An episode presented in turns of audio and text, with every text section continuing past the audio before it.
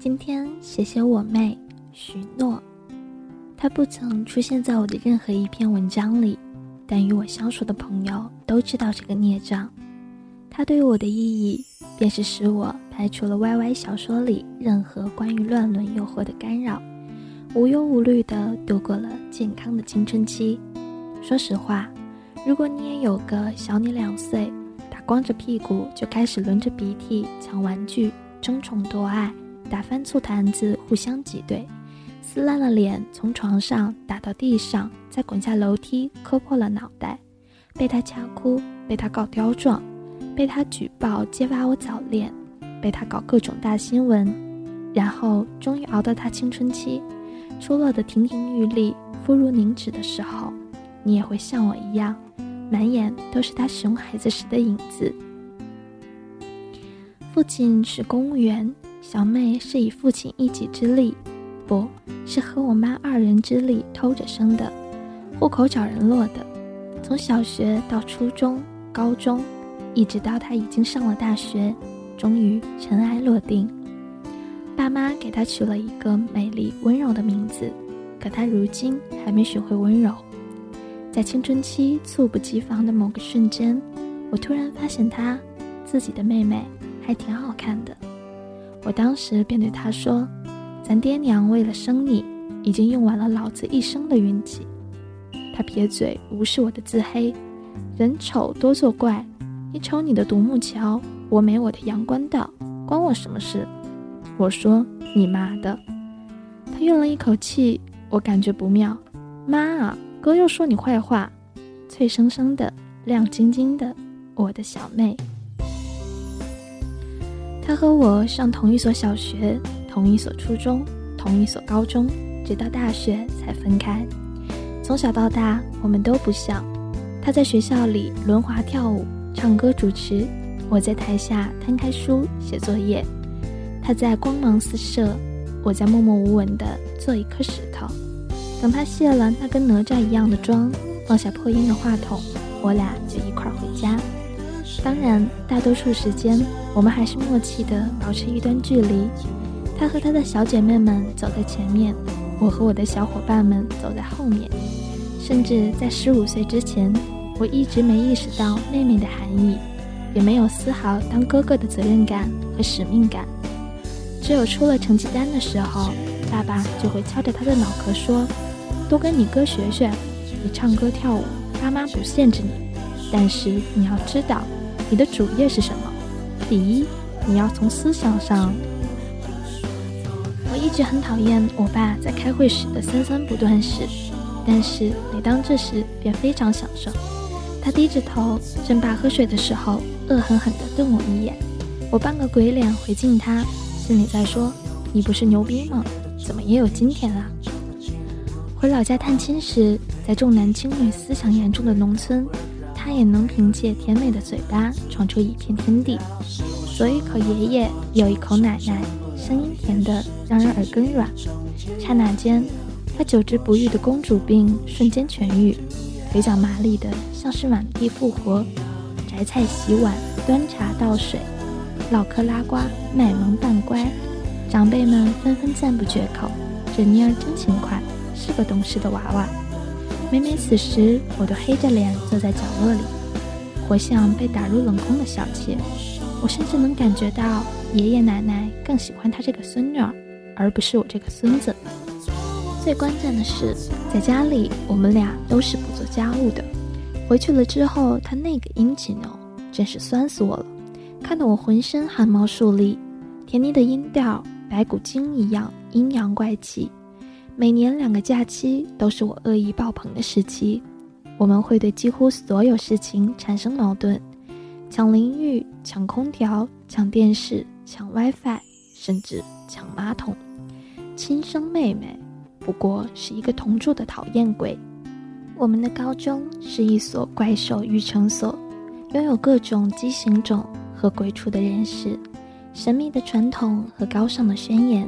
遍地的术士和死灵法师，GPA 大神兼学生会主席与市委书记的儿子是同桌，黑社会篮球队长暴打银行家的路虎公子，民主的学生罢免学校十年的传统活动，光着膀子在食堂里游荡的胖子拿国际金牌和普林斯顿全奖。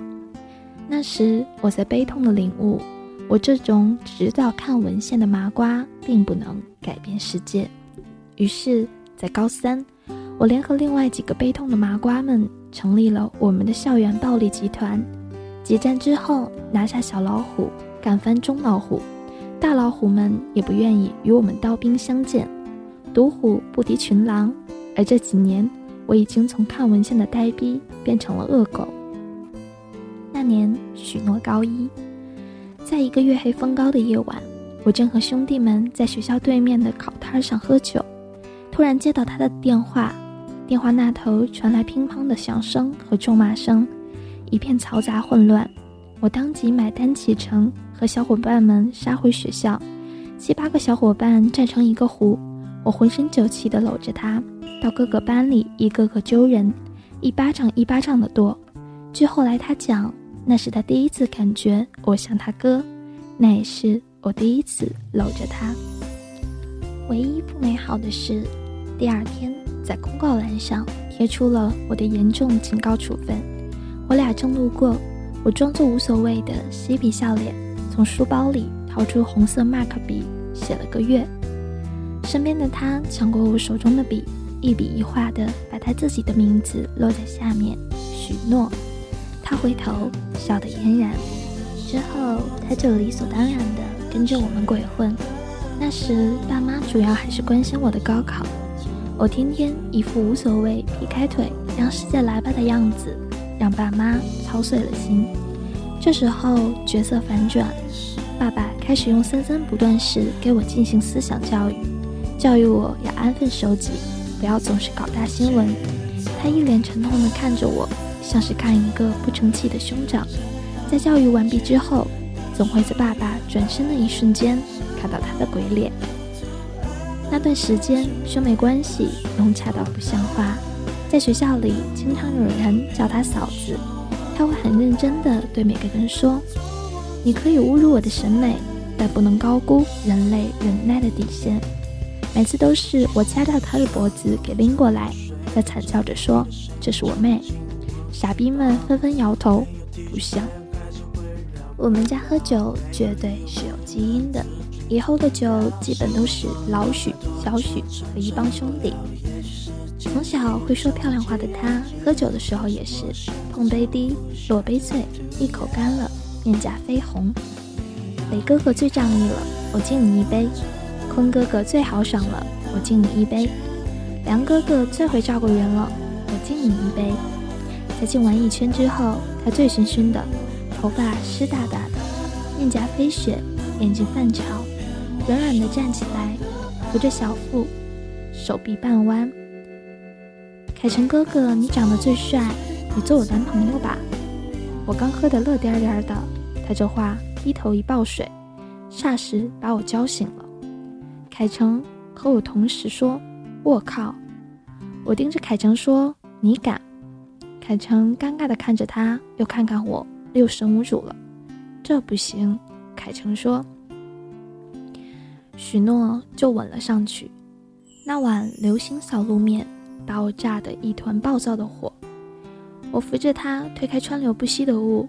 脚下平行出无数条一模一样的路，秭归山更开一条猩红的血管，幽深如潭，寻不到通往心脏的回流。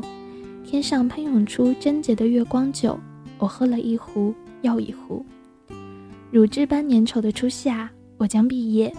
我的妹妹许诺，这只讨厌鬼也长大了。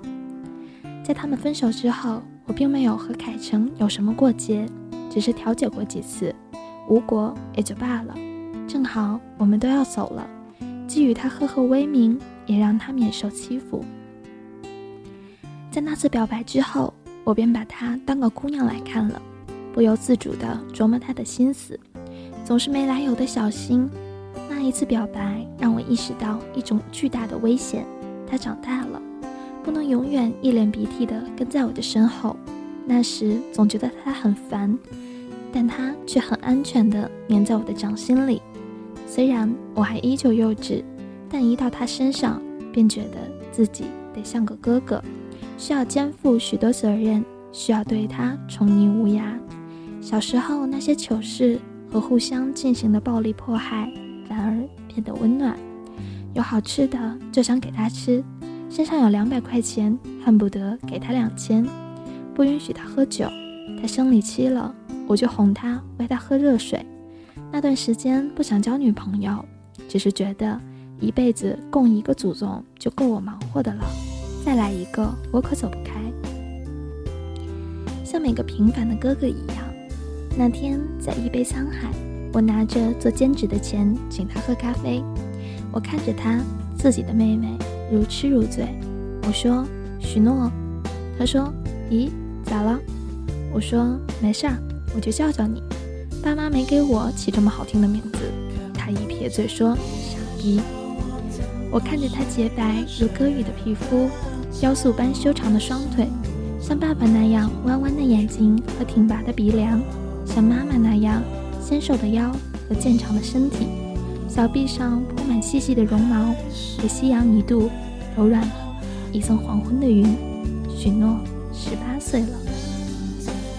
有时想，我们应该是多亲密呢？我们共享一个子宫，我们喝同一个女人的乳汁，灌一个男人的姓氏。从你的眉眼神态中，能看到自己的影子，就像是看着另外的一个自己，自己的另外一种可能。仿佛你是自己的女儿和母亲，我们家族的源头在那里。你我是两条河岸，会是并肩的浪潮。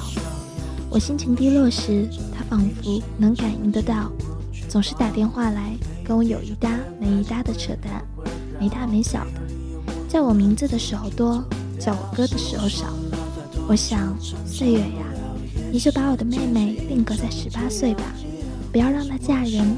不要让他和我一同随着时间的队伍逃亡，让他唱歌和画画，撒娇与任性，让他一直有梦想，喜欢好看的男生，让他不尝辛苦，也不必成熟。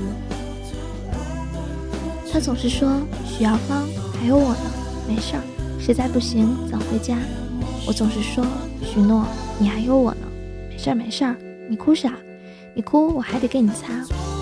这个家有四口人，生命很沉，父母是生命的根，我俩是生命的肩，一起扛就很稳。一九九二年，一位年轻母亲的人生期，她的丈夫年轻的徐先生，通过医院走后门，看着彩超，断定是个女孩。他与妻子商定，给孩子起名为许诺，是个充满诚恳和希望的名字。一九九三年一月，新生的孩子满头黑发，那是除夕夜，医院里出生了一个孩子，没有报错的可能性。许先生感慨自己学艺不精，只能把原来买的女婴装收起来，再买男孩子的衣服。一九九五年，孩子的母亲再次怀孕，已过而立的许先生又看了看彩超，都能看清孩子的眉眼。许先生这次没看错，是个女孩，没跑。许先生想留住这个孩子吧，但他是公务员，九六年的那一切依旧困难重重。生下来就叫许诺，可他最终未曾来过。在被告知此事时，我曾抱有许多幻想：如果这个孩子，我的妹妹，生下来后，她会不会尿我的床？抢我的玩具，扯我的头发，告我的刁状，会不会真如爸爸描述的那般好看，出落的亭亭玉立？会不会与我最深爱的兄弟谈一场恋爱？我的生命会不会因为他而不同？我会不会更沉稳、踏实、成熟，并且忍耐？毕竟，成为兄长是成为父亲之前第一次可以成为小男子汉的机会。可是没有，这一切，这篇文章，全存在于我的想象当中。若他当年来过，如今也有十八岁了，而我也看不到另外一个自己，也保护不了不存在的他。到底，我还是没有亲生妹妹，这是这个国家、这个年代给予我的毕生遗憾。我想，若我有个女儿，就叫她许诺吧。